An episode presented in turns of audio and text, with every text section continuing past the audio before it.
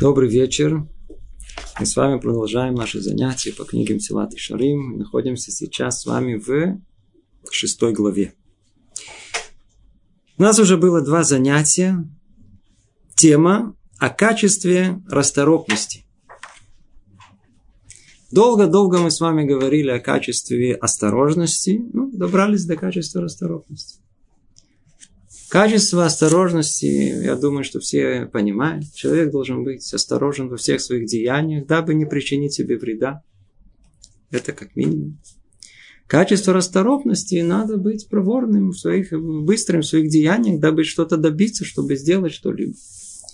Как говорит нам сам Люцатов в самом начале, снова обратимся, напомним. Вслед за осторожностью следует качество расторопности.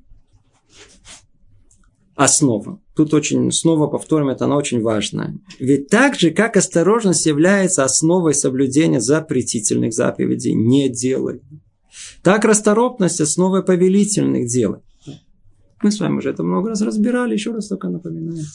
Есть у нас э, э, э две силы, и каждый из нас разумом просто это понимает. Есть что-то в, в мире, что просто ну, не надо делать. Не надо. Почему не надо? Нам это причинит вред. Нам самим же не надо. Но с другой стороны, если мы не будем этого делать, не будем, ну не делаем. Вреда никакого, но зато пользы никакой не делаем. Хорошо? Нет. Тоже. Значит, надо что-то делать. Ну, что вы лежите? Надо вставать, надо идти куда-то идти, что-то делать. То есть, тот факт, что мы не натворили себе э, в банке минус, уже похвально. Да. Но надо же плюс. Надо что-то, чтобы там тоже радость от чего-то было. Должен плюс в банке должен быть. Другими словами, есть у нас что-либо, что мы должны избегать делать.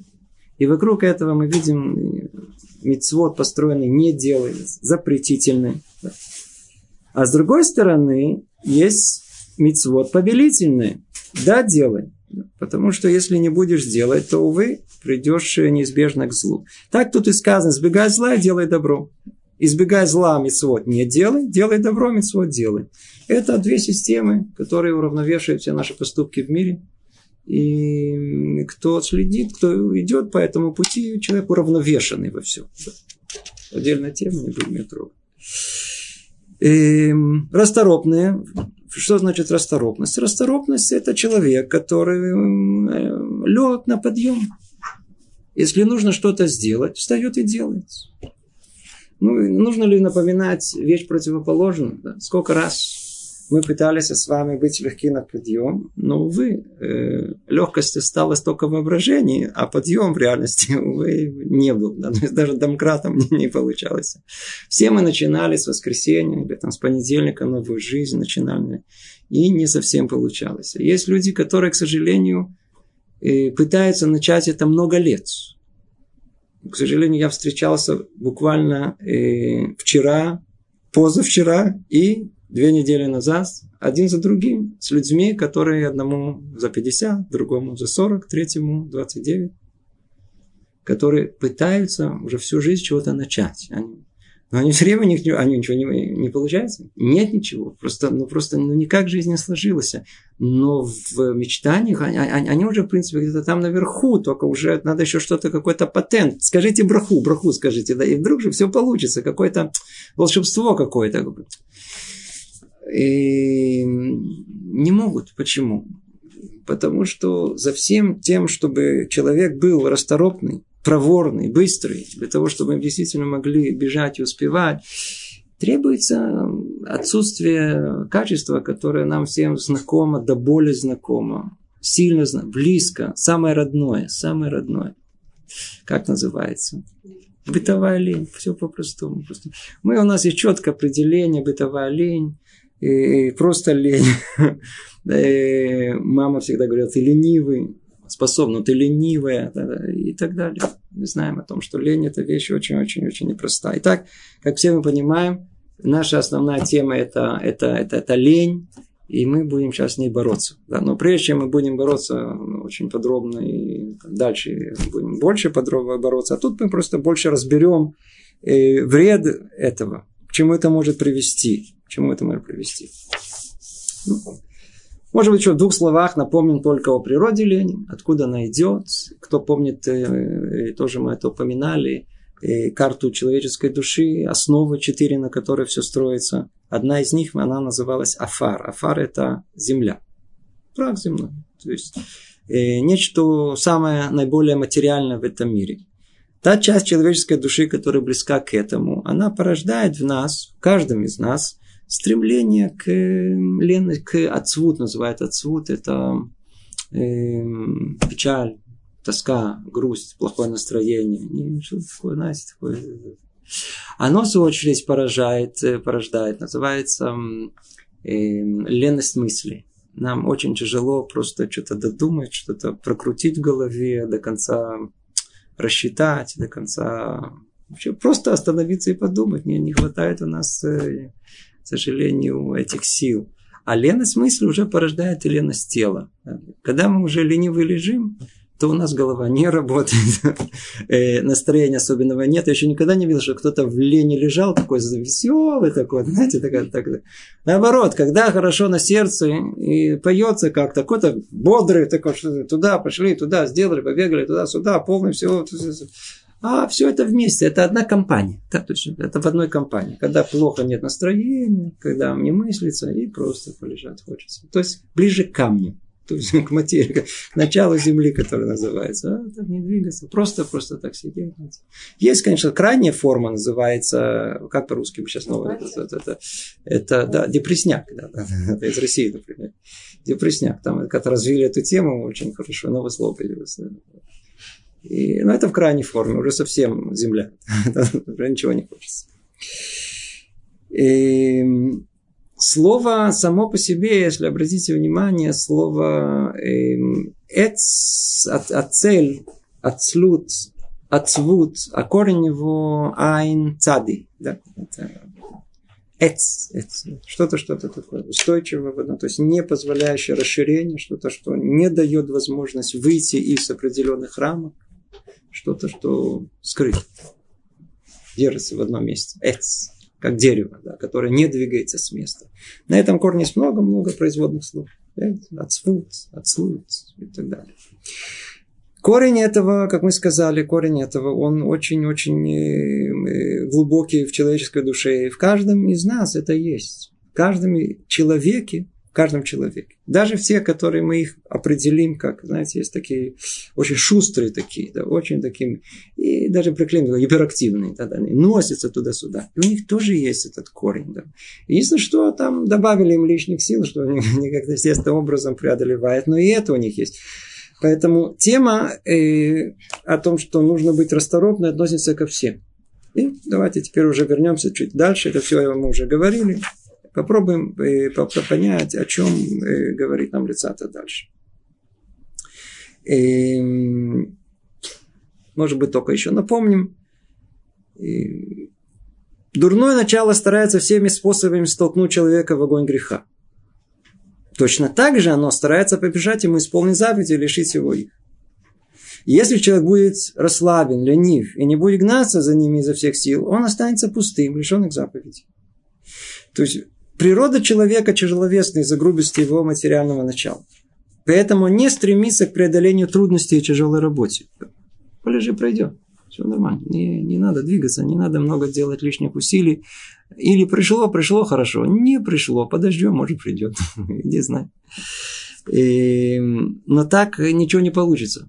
Ничего не получится. То есть э, человек, который хочет жить какой-то духовной жизнью, он не может просто так лечь в постель или сесть в удобное кресло да, с каким-то деликатесом и ждать, чтобы духовность к нему пришла. Недавно меня спросили этот вопрос да, напрямую. Эм, что делать? Мне столько-то, столько-то лет, я уже год пытаюсь соблюдать эм, еврейскую жизнь.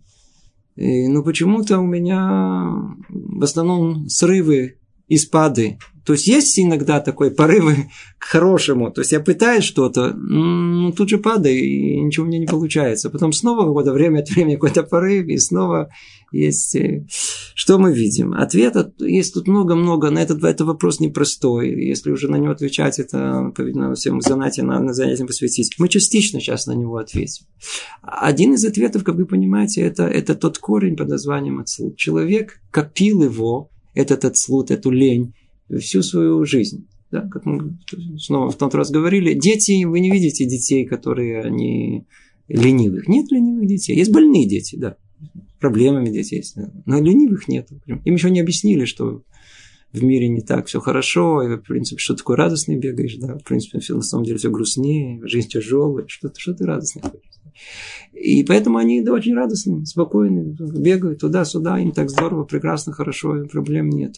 Со временем, со временем, да, они, как сказать, они вдруг понимают, что мечталем, то есть стоит быть чуть-чуть ленивым, да, это, это, это выигрыш от этого, там не надо все туда пойти, не туда-сюда пойти, меньше гоняют родители, да, они говорят, ты ленивый, говорят, ну, же, ты ну, вы же говорите, что я ленивый, я же не могу выбросить мусор, я же ленивый, я не могу. Что вот меня хотите, делать домашнюю работу? Я же ленивый, я же не могу. Да? То есть родители убедили детей, что они ленивые, так они ленивые. И так мы же вырастаем, много-много лет мы это копим. Тяжело все это изменить. И вдруг с того себе человек прожил 30-40 лет, и вдруг он хочет начать жить, знаете, так, в тех же условиях тоже, так сказать, в том же удобном кресле, да, да, в пиджаме, с мороженым, и чашечкой кофе, и, знаю, и, он хочет еще и булочкой, да, с пирожным. Он хочет, чтобы как-то с интернетом тоже рядышком, да, или там телевизор с другой стороны, и еще там время от времени встречается с девушкой. То есть, и, и вариант говорит, что-то мне не идет, не идет, знаете, не идет духовная жизнь. Есть срывы, бывает такое. И это не обязательно, что это причина, могут быть совершенно другие причины. Я же, мы же не знаем людей, которые к нам обращаются. Но, как правило, это то, что есть. Это то, что есть. Есть у нас, есть у нас причина. Есть причина на все. Нет ничего без причины. Вы знаете, я, я, я не понимаю, почему. Вы не понимаете, но ваш Ецер знает. Ецер человека прекрасно знает, почему он такой, почему такой. И мы там внутри души прекрасно понимаем, почему мы такие. Почему мы такие? Потому что, потому что там внутри, там внутри сидит в нас наша та самая природа под названием леность, медлительность, которая не позволяет нам выполнить повеление Творца с той быстротой, которая необходима для нормальном нашем функционировании. Итак, давайте снова вернемся к тексту. По этой причине, так как мы, Творец знает нашу, и мудрецы, и Тара знает природу человека, его лень, медлительность, и, то сказано так в перке, вот, будь дерзко, как тигр, лега, как орел, стремительный, как олень, силен, как лев. Да, то все эти, все это не просто так слова, а каждый из них, мы уже говорили, это какой-то уровень чего-либо, как человек должен преодолевать свою лень и в мысли, в, в теле и так далее. И Шломо, царь Соломон, много раз предостерегал об этом, видя зло, заключенное в лени, великий ущерб от нее. В притчах Соломоновых и неоднократно он обращается, царь Соломон, к э, этой теме, теме лени. По той самой причине, что он э, понимает и осознает, насколько она во многом центральна в личности человека. И немного сна, немного дремы, немного сложа рук полежать. И гонцом придет твоя бедность и недостаток, как стражник. Ведь лентяй, хотя и не делает зла прямо, навлекает на себя зло, не, испол... не исполняя того, что возложено на него. То есть ну, человек снова возвращаемся к той же мысли. Человек на первый взгляд, ничего плохого не делаю, я просто лежу. Я вам мешаю? Нет, ну, ну действительно, вы никому не мешаете. Но на самом деле, ничего не делая, человек причиняет себе зло, колоссальное зло. Потому что когда он проснется через 10 лет, через 15 лет, и он вдруг поймет о том, что мне уже стыдно от того, что я никто. Мне уже 30 лет, я еще ничего, я ничего не успел. Меня спрашивают, ты закончил? Я даже не я там уже шестой год учусь. Еще не закончил первый, первый курс. Не, не, не, не. Почему? Потому что что-то мне мешает, что-то мне не дает, у меня есть что-то. Я только в скобках хочу тут же оговориться. Когда есть порой объективные причины, когда человек не знает, там, есть объективные причины здоровья и так далее, это одно, про это мы не говорим. А речь говорит о той самой лени, которую мы сами породили в себе. И даже в голову не приходит даже с ней бороться. Про это речь идет. Это лентяй. Вот это лентяй. То есть лентяй это тот, кто породил себе это сам по себе и дает возможность этой лени и развиваться там у нас внутри. И сказано там, в, тот, тот, кто расслаблен в своей работе, брат вредителю. Да, да. Ничего не делаем, это колоссальный вред самому себе. Человек должен знать о том, что он, он, должен, он должен быть активным. Надо знать, когда быть активным. Но он, не всяком сомнении, он должен, он должен себя преодолевать, он должен утром с собой бороться, чтобы вставать. Утром вставать в определенное время. Как прекрасно и здорово в религиозной жизни это решается по-простому. Есть молитва, есть зман криатшма, который нельзя переходить, да, время, когда нельзя переходить с точки зрения чтения молитвы криатшма. Это не дают возможности расслабления, потому что нужно встать всегда, надо встать рано, утром, нет возможности расслабления. Почему? Потому что как только дашь слабинку, то что произойдет? Человек тоже найдет себе уже, так сказать, в следующий раз. Ну, ничего страшного, можно уже, уже как это, уже Лефи Гоин, да, Бартане, уже можно чуть сдвинуть время, а потом, я не знаю, ничего страшного, потом это, да, это все. Сейчас мы дойдем до этого, как это происходит. Человек находит себе оправдание во всем. Нехорошо, нехорошо, и когда человек, он, а цель, это он и не активен, человек должен быть активным. Эм, ведь хотя он и не вредитель, наносящий зло активным действием, не думай, что он далек от него. Он брат его и подобен ему. Зло, зло порождает такое же зло самому себе. И далее, для того, чтобы образно показать нам зло, заключенное в лени, царь Соломон, Шломо описывает точно мы видим собственными глазами каждый день. По полю ленивого мужа прошел я, и по винограднику равнодушного человека, и вот везде проросли колючки, репей покрыл его, и ограды из камней разрушены. Все разрушается, энтропия. Все разрушается. Человек ничего не делает, не вкладывает усилия, ничего. Все постепенно, постепенно разрушается. Немного сна, немного дремы, и гонцом придет твоя бедность. Это то, что может произойти. Кроме простого смысла. О, это все было на прошлом занятии, мы чуть-чуть повторили, да, о чем было. Теперь давайте э, к теме нашего занятия. И вот приходит Люцатор, и на основе этого объясняет нам тот смысл более глубокий, который заключен во вреде лености. Для нас что есть леность? По-простому, по-бытовому. У нас Тара обращается к здравому смыслу человека в первую очередь. Будешь ленивый, сам себе навредишь. Будешь ленив, не добьешься ничего в этом мире. Что человек хочет? Хочет удовольствия и почести. Это все, что он хочет. Что ему больше не Удовольствие и почести. Теперь, э, чтобы добиться почести, надо какие-то усилия какие-то вложить, на чего-то добиться. Да? Он ничего не, он ленивый, ничего не добился. Значит, никакого почести не будет быть вечным, несчастным человеком. Особенно такие, такие мужчины с претензиями, знаете, с таким соплом, которые они... А если они ленивые, они э, гордость есть, а ничего не добились, они себя просто убили, просто сами себя зарезали. Это других слов нет. Даже и удовольствие, которое они ищут, тоже не... Они искали все время под носом то, что есть. А когда уже чуть подросли, вдруг, а что, ну, что делать? Не знаю, что делать. Даже удовольствия у них нет. То есть человек, который по-простому ленив, причиняет себе максимальный вред. Но это только все на поверхности. Теперь давайте посмотрим тот основной вред, который есть у нас от э, этой лени. Потому что наши мудрецы, хотя они обращаются, как правило, к рове топша, то есть простому пониманию всегда, который перед нашим носом, к бытовому смыслу, всегда за этим есть глубина, с глубиной, глубина за глубиной. И так, так и тут он прямо напрямую говорит, кроме простого смысла, который здесь очевиден. Ибо все описанное происходит с полем лентяя буквально. Мы понимаем о том, что токла не работает, его поле будет разрушено само по себе и он останется голодный, бедный, несчастным. Есть еще у него трактовка, проведенная мудрецами стихов. Да, Велкут Мишли.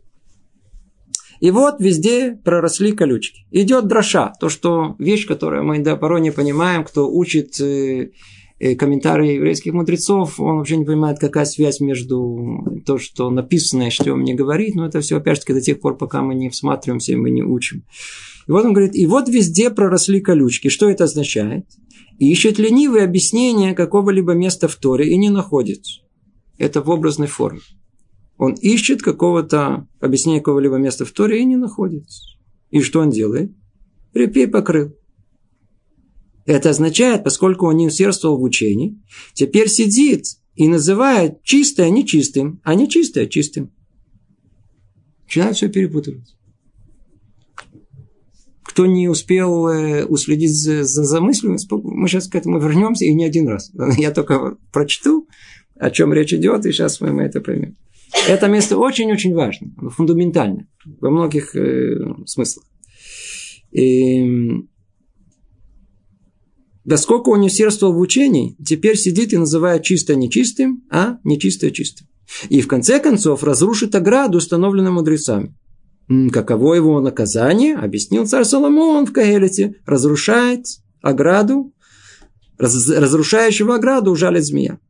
Это значит, что зло от лени приходит не сразу, а постепенно, так что человек не сознает и не чувствует этого. Переходит от одного вида зла к другому, пока не найдет себя тонущим в абсолютном зле.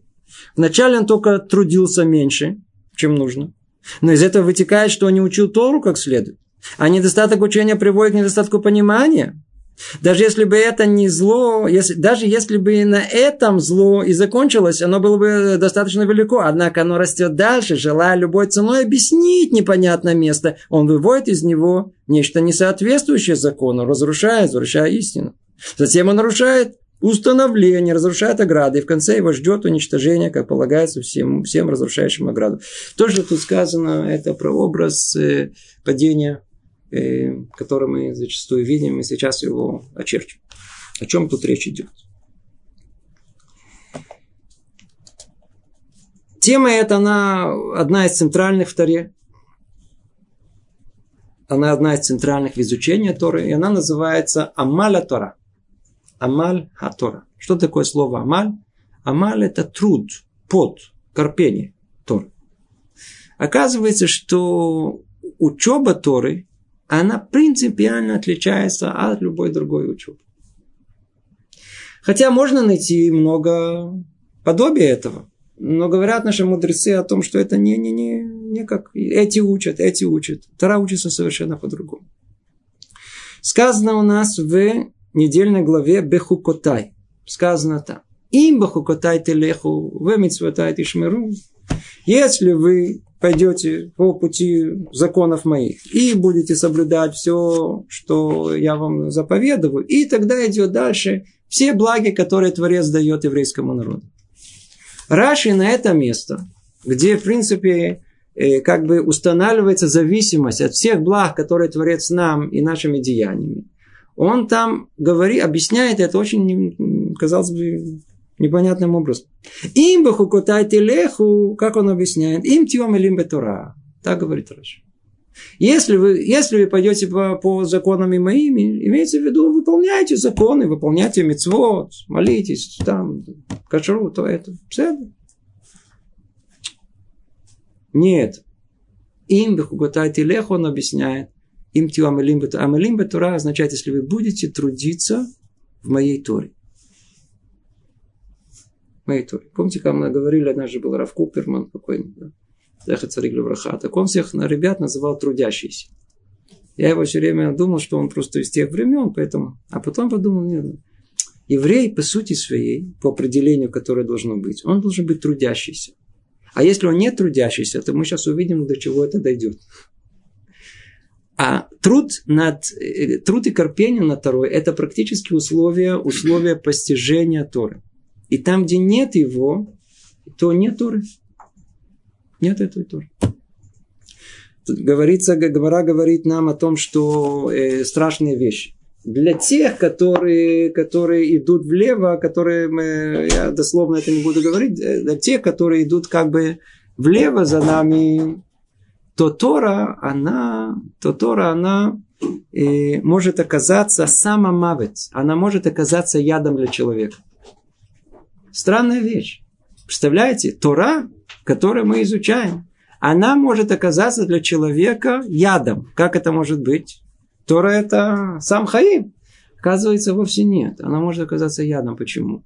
Если человек, он отнесется к ней, как тут сказано, боят смол как бы, знаете, такой, одной левой, по-русски так и говорят, знаете, как бы одной левой рукой. Он хотел поднять что-то одной левой рукой, то сделать одной левой рукой. Вот это одной левой рукой, то есть с минимальным усилием. Отнестись к этому, как только есть у нас отношение к Торе с минимальным усилием, смотрите отсюда, что дальше может получиться. Есть несколько э, этапов падения – начинается с чего? Начинается с очень маленького, с того, что человек парень, это может быть девушка, когда они уселись и стали учить Тору, то им не хватило чуть-чуть, э, чуть-чуть э, желания внутреннего докопаться до конца. Довести до конца мысль, понять до конца, разобраться до конца. Это же требует усилий. Помните, мы говорили, требует усилий. Это все. И вот у них этого не было. Вот это называется да, отсутствие амаль, отсутствие усилий. А я, может быть, только еще чуть больше тут объясним вот это первый, первый этот уровень под названием амаль. Что есть амаль? Что есть, что есть труд, о котором мы говорим?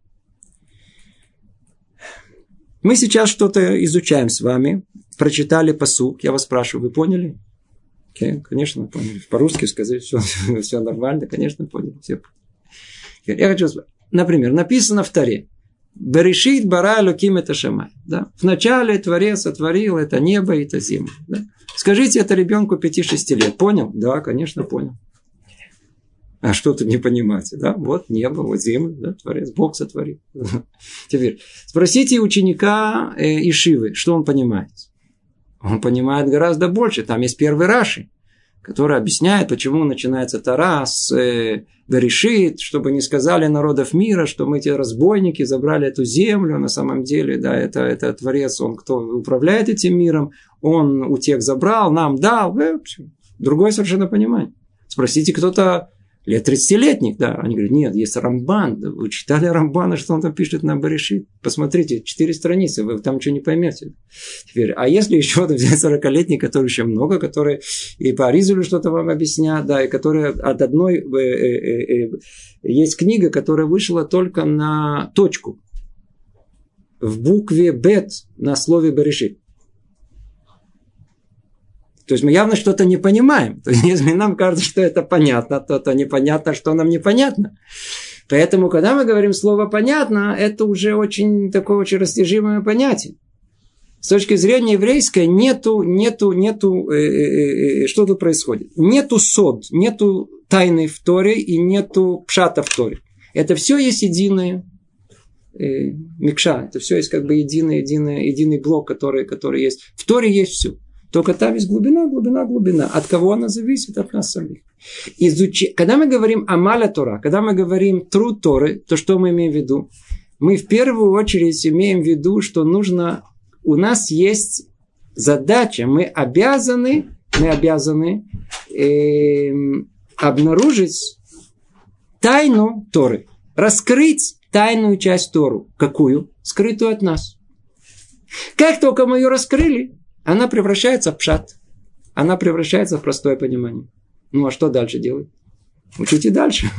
Потому что сказано, что смысл, смысл труда в чем состоит? Искать скрытый смысл. Как только вы это поняли, отсюда и дальше, теперь ищите дальше. Она это бездонная бочка, нет конца мудрости Торы. Отсюда надо только начинать. Теперь еще больше надо начать учить. Поняли это? Какое... Иногда мы приходим, вот это, вот это такой сод, секрет, такой, такой глубокий смысл. Как только вы его приобрели, он превратился в пшат. Все, это уже простое понимание. Отсюда и дальше только начните. Теперь дальше ищите. Поэтому, если нет в этом понимания о том, что за этим стоит еще что-то, а за этим еще что еще, нету вообще даже понимания, с чего начинается учеба Торы, а заодно не пробуждается желание к тому, что называем амаля Тора. То есть, за всей и, и, и благами, которые Творец нам дает, как сказано Парашат Хукатай. А союз, который установлен с нами э, Творцом, за этим стоит только одно единственное – амаль, труд, корпение и так далее. Это то, что стоит. Теперь его нету. Давайте посмотрим, что произойдет. По порядку. По порядку. Если человек не будет корпеть, не будет корпеть, ленив, то есть, опять-таки, ленивый. Мы говорим о человеке, который сидит в Вишиве. Я беру самый крайний случай. Бахур Ишива, или знаю, какой-то там религиозный такой, пейсатый такой. Сидит, учится. Но есть там какая-то, знаете, иногда слабинка. Что делать? Дал слабинку. Не до конца все. И это не то, что один раз, это закономерно. Но вошел в такую, знаете, слабинка, что называется, растянутая на пару месяцев. Да, и не может выйти из нее. И вот тогда что происходит? Эм, и вот везде поросли колючки. Это значит, ищет ленивое объяснение какого-либо места в Торе и не находит. То есть он поленился найти. Репей покрыл. Это означает, поскольку он не усердствовал в учении, не усердствовал. Что за ним? Вот это есть вот амаль. Поскольку он не усердствовал в учении, а что нужно? Усердствие. А основное – усердие. Основное, за чего все у нас вообще вся... Все это Если нет этого усердия, сидит и называет чистое нечистым, нечистое чистым. Неизбежно придет к неправильному пониманию Торы. У него будет свара акума. У него будет понимание, но кривое. В Торе прямое. Да, мы уже тоже говорили неоднократно о том, что мы отличаемся друг от друга только кривизной нашей головы. А эталон находится в Торе, там прямо. Надо просто как-то постараться не Тору под нашу кривизну головы подтянуть, под, подогнать, а нашу голову выпрямить, как то написано в Торе. Поэтому, а если он это не делает, не, не кряхтит, чтобы свои извилины выпрямить их, да, то что он назовет чисто нечистое, он чисто, нечисто, чисто. Все перепутает. И в конечном итоге ограду, установленную мудрецами, разрушит. И вот дальше приходит на Люцата. И в отличие от Раши, которую мы сейчас еще, еще разберем, если у нас останется время, он дает нам этапы вот этого зла, порождения зла, которое может отсутствием э, усилия, отсутствием вот этого усердия э, э, породиться. Зло от лени приходит не сразу, а постепенно. Так что человек не сознает и не чувствует этого. Ну, как любое, как любой яд, любое проникновение, все происходит постепенно. Любое падение постепенно. Потому что если сразу мы будем сопротивляться, ну, мы не хотим падения. А как оно происходит? Постепенно. Расхлаждение всего постепенно. Поднятие тоже постепенно. Поднятие тоже постепенно, вы правы. И и так переходит он одного вида зла к другому, пока не, не найдет себя тонущим в абсолютном зле. Какие этапы? Вначале он только трудился меньше. Первый этап. Он всего лишь трудился меньше. Как мы сказали, не было вот это Амаля Тора. Не было, не было человека под названием трудящийся. Не было. А был просто, сижу, учусь. Нормально, а что такое? Я не могу учиться. Сижу, шве, учусь. Но не тружусь. Не тружусь не учил Тору как следует. А недостаток учения приведет к недостатку понимания. И тогда у него нет ясной и четкой картины, что он учит. И тогда вся Тора – это куски, куски, куски, куски. Это что-то тут, или как у нашего, как правило, понимание. Я что-то понимаю, что-то не понимаю. Да? Вот, например, я лекцию слушаю, сколько я слышу? Говорят, что 30% в лучшем случае то, что слышат. Сколько из них мы понимаем? Я не знаю, но надо что слышать. Человека тяжело слушать целый час. Да? Что это? Теперь, теперь, даже когда он учит, сел, взял, взял э, книжку, начинает учить, да, тоже все не сто процентов все. Какими-то кусками все. Как только у нас есть понимание кусками, нет четкой ясной картины, нету структуры, нету рамки понимания, что мы учим, нет содержания, в котором мы там находимся в этих рамках. У нас нет ничего. Нам нужно знать все детали, надо знать все связи между деталями, чтобы получить ясную картину происходящего. Другими словами, учебу, про которую мы говорим, учеба Тары, это та учеба, в которой есть ясное, полное понимание. Теперь спрашивают вопрос, откуда я могу знать, если у меня есть ясное, четкое понимание? Вы можете сказать то, что вы учили? Кстати, это простая проверка. Нет. Знаете, как, как, как это, как студенты, которые говорят, я знаю, но не, но не, но сказать только не могу. Если вы знаете, но не можете сказать, значит, вы вообще не знаете. Теперь, если вы можете сказать, это надо еще проверить, потому что вы, может быть, вы ошибаетесь. Да, это, это уже следующий этап. Но, может быть, но если вы видите, что вас другой человек понимает, и единственное, у него иногда бывает такое редко, один на миллиард, что такая же кривизна головы. Поэтому надо проверить на многих. И если есть много людей, которые вас понимают, это уже признак более близкий к тому, что есть ясное, четкое понимание, о чем речь идет. Это, поэтому это то, что он говорит. Если человек не трудится, то у него нет ясной, четкой картины того, что он учит. И только это мы называем учебой. И тогда что? Что в этом такого, такого плохого? И... Даже если бы на этом зло и закончилось, оно было уже бы достаточно велико. Да? То есть то, что, как мы уже объяснили. Нет ясной картины, для чего это что вы, вы сами себя путаете. Потом придет еще других путать. Будете называть это чистым, а на это нечистым. Перепутайте одно с другим. Однако оно растет и дальше. Желая любой ценой объяснить непонятное место, он выводит из него нечто не соответствующее закону, разрушая, возвращая истину. Тут остановимся. Тут это очень интересное место. Почему? Вот смотрите, человек, вот, вот как у нас, вот, вот. Давайте обратимся к нашей среде, к тому, с кем мы имеем дело, с, с, с нашему брату. Давайте среднего нашего советского интеллигента. Такого на, человек на уровне, наоборот, образованный, разбирается хорошо. Есть которые на уровне о том, что типа даже анекдотичная ситуация, как один мой знакомый, не третья степень, он позвонил мне и говорит, это слушай, он только приехал, да, устроился работать, э, подметать в синагоге. Ну, знаете, как подработать начал. Говорит, слушай, то все бегают в Торы, расскажи в двух словах, о чем это? Ну, в двух словах, я же человек интеллигентный, все остальное додумаю сам.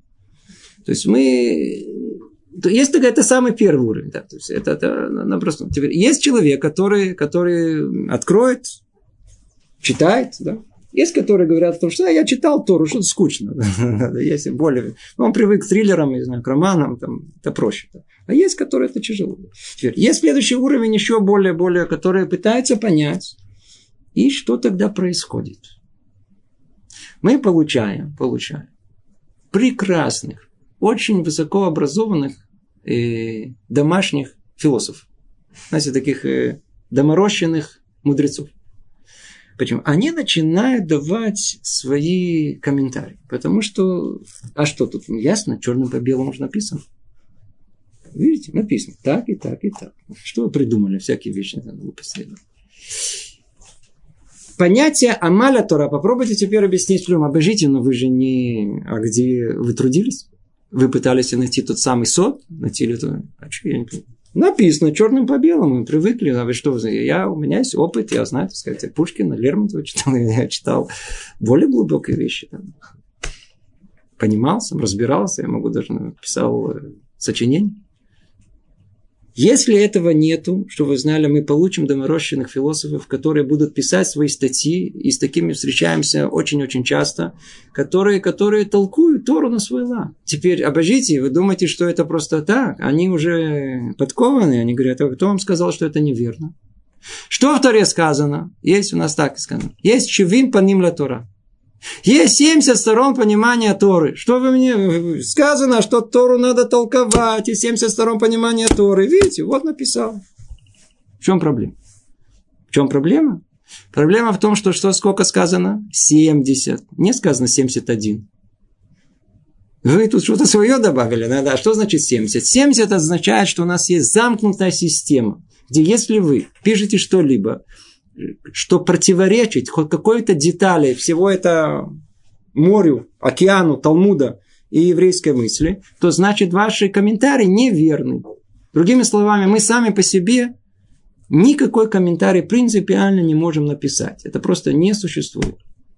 Нет такого. Это не часть 70, это 71, 72, 100, 1000, я не знаю, как это. Столько, сколько есть доморощенных философов, столько оно есть.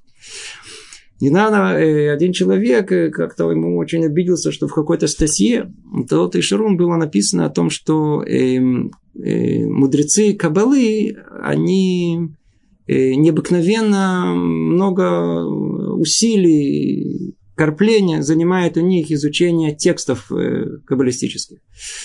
Ну, по-видимому, был из тех самых э, новых скороспелых, э, быстроспелых извиняюсь, э, каббалистов, который возмутился очень сильно. «А о чем вы говорите? Перечислите мне, над чем они корпят. Что за смех? О чем вы говорите? Какой какой? -то? Там все очень быть, там все есть самоучитель. Чик-чак. Психолог. Вот, вот, видите, тут, видите, уже, тут уже даже, даже уже вижу, кто-то пишет уже что-то. Бина, уже люди разбираются. Маш, уже, видите, пишут по-простому. И таких мы получаем практически э, очень часто, э, э, которые пишут свои мысли, а, Один из них уже даже Машиехом стал недавно. У него тоже этапы были. Он уже чувствует, что свет проходит через него и так далее. То есть это очень вещь опасная. Так вот, э, э, э, есть такое представление, что именно ту самую скрытую часть Торы, ну, чашечку кофе, можно шампанским, да, посидели, поговорили, очень такая приятная беседа, и все, и все поняли, да, что тут ничего, вот вина, год, и сот, все, все, все. Да, тут поговорили несколько предложений, очень культурно, да, да, произвели впечатление друг друга, разошлись, все довольны, очень хорошо, приятно провели время. Никакого отношения не имеет ни к иудаизму, ни к Торе, ни к чему, просто не имеет никакого отношения.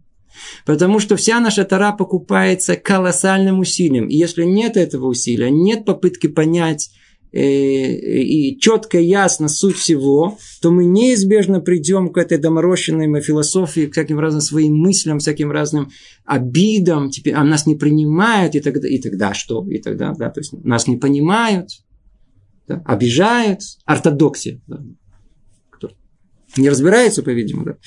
И тогда к чему э, они дальше придет?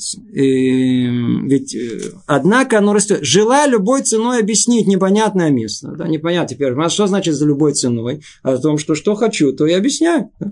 Он выводит из него нечто не соответствующее закону, разрушая, возвращая истину. Теперь тут уже речь идет о, буквально о людях, не о которых я перечислил, не нашего братья, которые просто точно так же, как он изучал какие-то тексты литературные или какие-то или научные, вполне возможно, и он точно с такими же э, методами, методикой пришел, пришел к изучению Торы.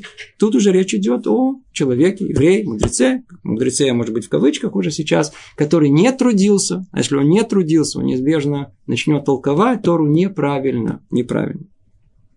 Затем он нарушает установление и разрушает ограды. И в конце его ждет уничтожение. Что это означает?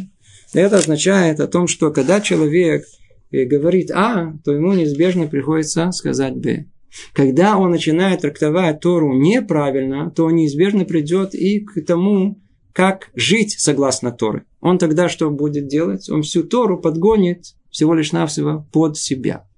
То есть обратите внимание, вот этот корень под названием, под названием лень. Когда мы говорили о том, что о, о лености мысли, о вот той самой лености докончить свою мысль, докончить расчет, докончить э, ясность видения картины, до чего она может довести человека.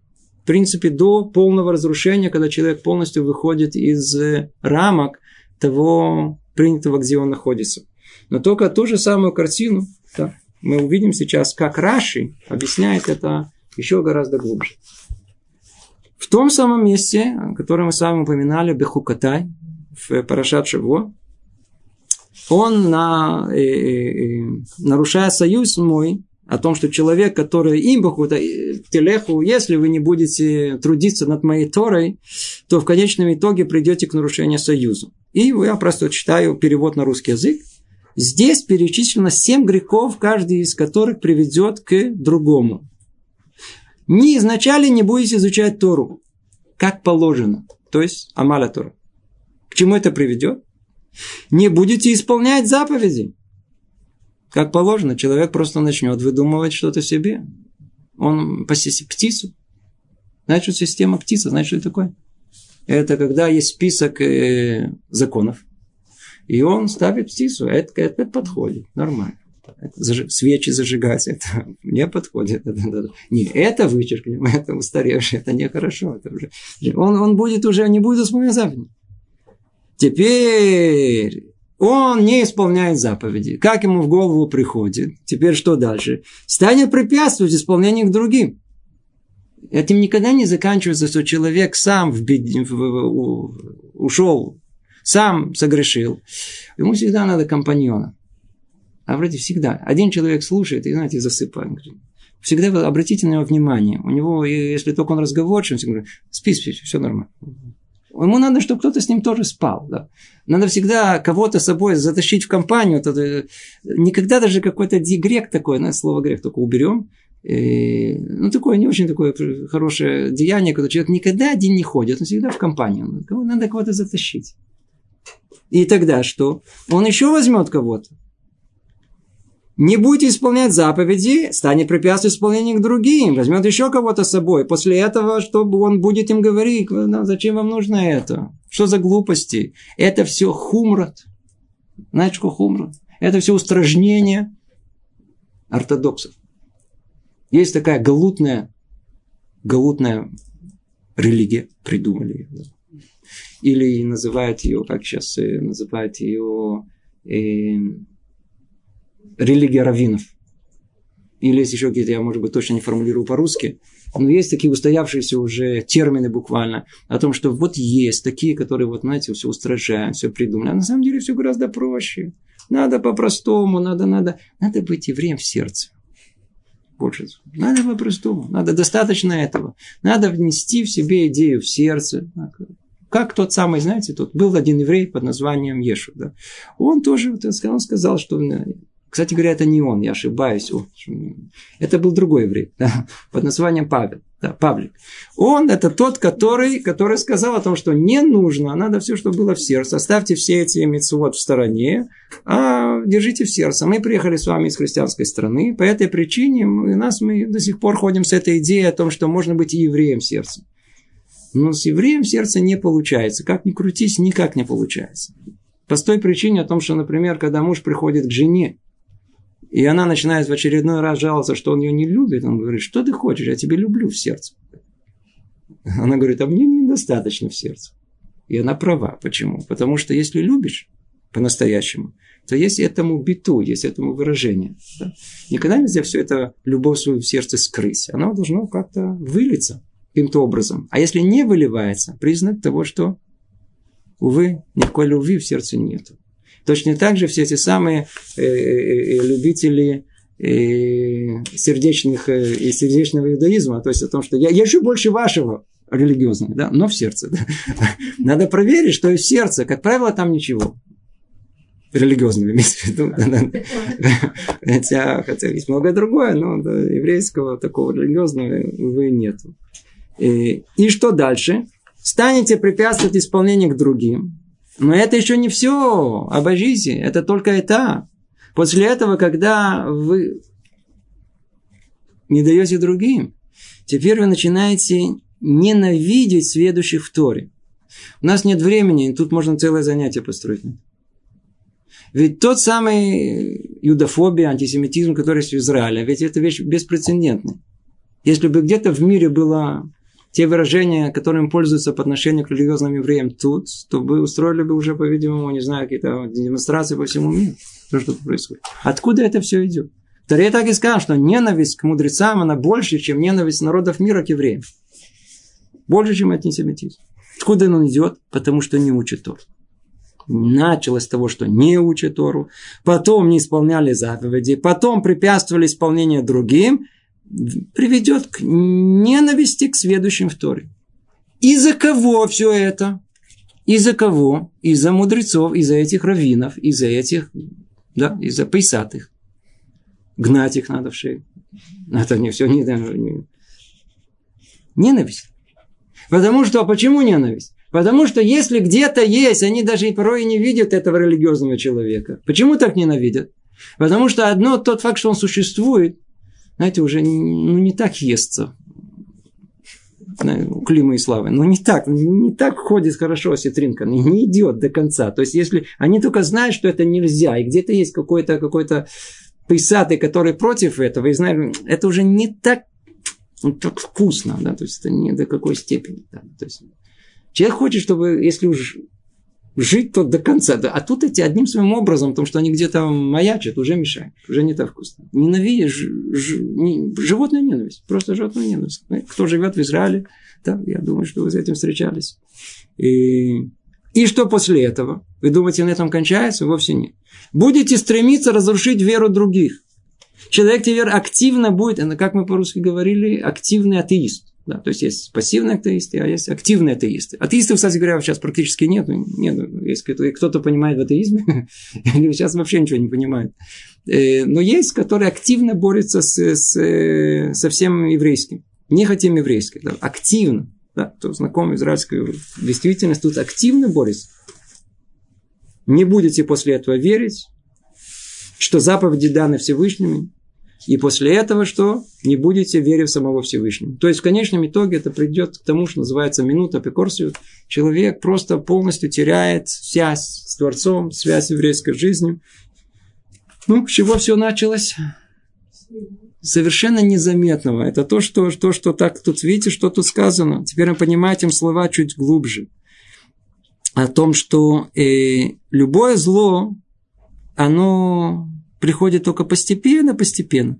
Мы даже его не замечаем. Постепенно, постепенно человек идет, и приходит зло от лени, приходит не сразу, а постепенно, так что человек не сознает и не чувствует его. Начали всего лишь того, что не учились как положено а дошли до того, что полностью отвергает Тору, отвергает Творца, отвергает еврейскую жизнь, не хочет ничего еврейского, ненавидит все еврейского. И мы, к сожалению, такие примеры встречаем очень часто. И я не хочу входить в актуалию израильскую, чтобы просто не впутаться в проблемы. Чтобы не приводить яркие примеры, на каком этапе кто и как находится. И у нас осталось мало времени, я не знаю, если тут осталось. Есть еще есть какие-то вопросы? Это может растянуться на несколько поколений. Это, процесс, этот процесс, он, как правило, э, он, он, он занимает поколение. Это не то, что тут не описана э, судьба одного человека, хотя в миниатюре, да, то есть она иногда, как исключение из правила, мы найдем в одном человеке, его падение постепенно так оно и происходит. А тут речь идет о социальном явлении, которое оно происходит на протяжении порой нескольких поколений. Точно, как вы сказали.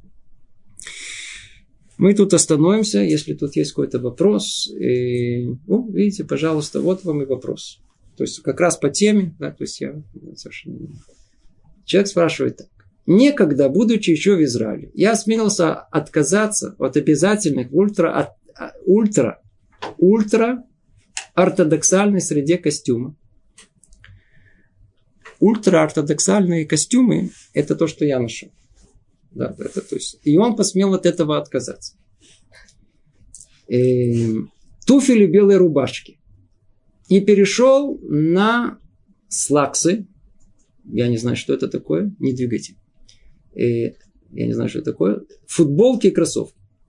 В таком виде я появился в своей родной Шиве, не буду ее тут упоминать, где у меня случился дивный диалог с 13-летним сыном одного из тамошних раввинов.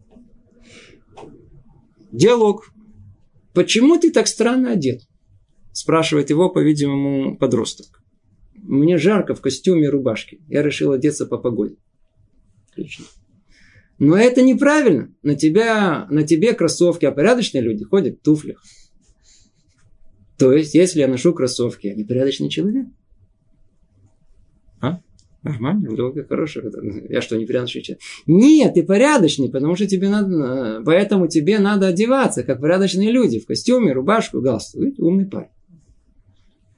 Возразить я, по правде говоря, не успел. К нам подскоца, подскочил отец паренька и буквально за уши оттащил его подальше от дурного влияния. Так я понял две вещи. В обществе, где умственные способности ценятся куда выше внешности, тебя вполне могут причислить ко второму сорту лишь за то, что ты одет не как все. И что отныне я буду стараться одевать так, как мне удобно, а не следуя чьим-то представлениям порядочности. Что скажете? У нас осталось три минуты.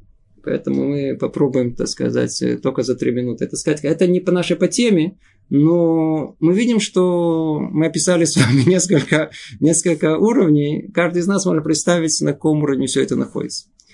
А, ответ он очень простой. Э, э, во-первых, давайте сначала начнем с того, что э, человек, который ходит в футболке, в джинсах, это порядочный человек. Начнем с этого. Вы думаете, что я не ходил бы в джинсах и в футболке? Теперь это не делает меня порядочным человеком. Но это вовсе не означает о том, что футболка и джинсы – это признак непорядочности человека. Вовсе нет.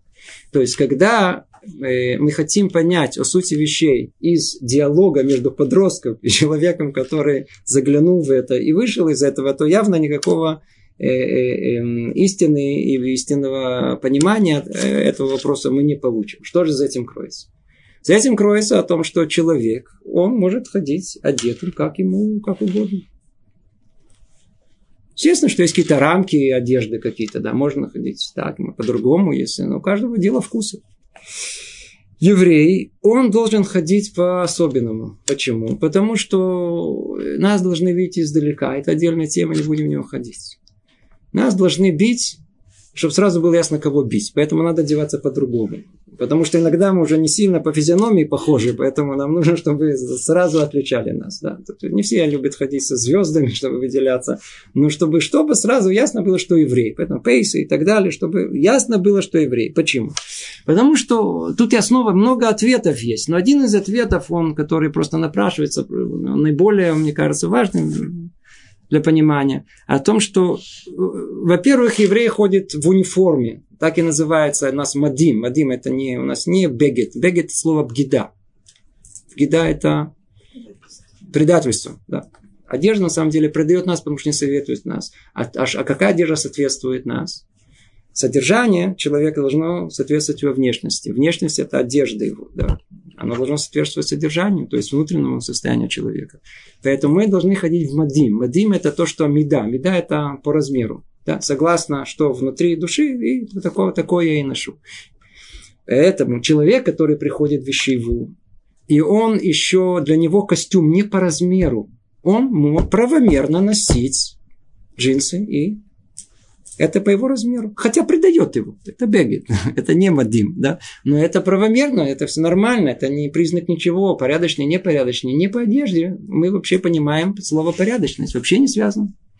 А с чем связана одежда наша, что мы ходим? Она связана исключительно с тем, что мы должны выделяться, отличаться, чтобы ясно было о том, что мы евреи. Почему? Первое, потому что одежда, мы представители Творца в этом мире. Второе, одежда защищает нас от самих себя. Хотя и это уже не совсем так. То есть, когда мы, молодой парень с пейсами и с лапсердаком, а он что, не человек, у него что, нет тех же самых физиологических желаний, и он смотрит какое-то объявление, какое-то, я знаю, какое-то там кино или, или он, его, ему очень молодой парень, 18 лет, его что, не тянет туда, еще как тянет. И он бы пошел бы туда бы. Ему просто этот так мешает. Он не может, он, он уже пейсы замотал, потому что все равно видно. Не может, не в состоянии. Он прикрыл но все равно видно. Неудобно просто. Это я крайний пример, как наша одежда, то самая униформа, она защищает нас от самих себя. И это только одна из причин, почему мы в ней ходим. Теперь, нужно ли сразу облачаться в нее, когда человек приходит в Вишиву? Я не заметил э, имя, к сожалению, человека, э, как его звали, и снова обращусь к нему. Дорогой, э, дорогой, э, дорогой Эли. Э, на самом деле вы можете ходить в джинсах и ничего. Не надо судить о еврейской мысли по э, выражениям подростков это не, совершенно не относится к сути вещей. Поэтому это в двух словах, это, э, э, чтобы ответить вам, все нормально, вы человек порядочный, вы можете ходить в джинсах и можете продолжать в джинсах, но когда придет самый день, когда вы внутри себя почувствуете, что эта одежда вас предает, оденьте униформу еврейскую.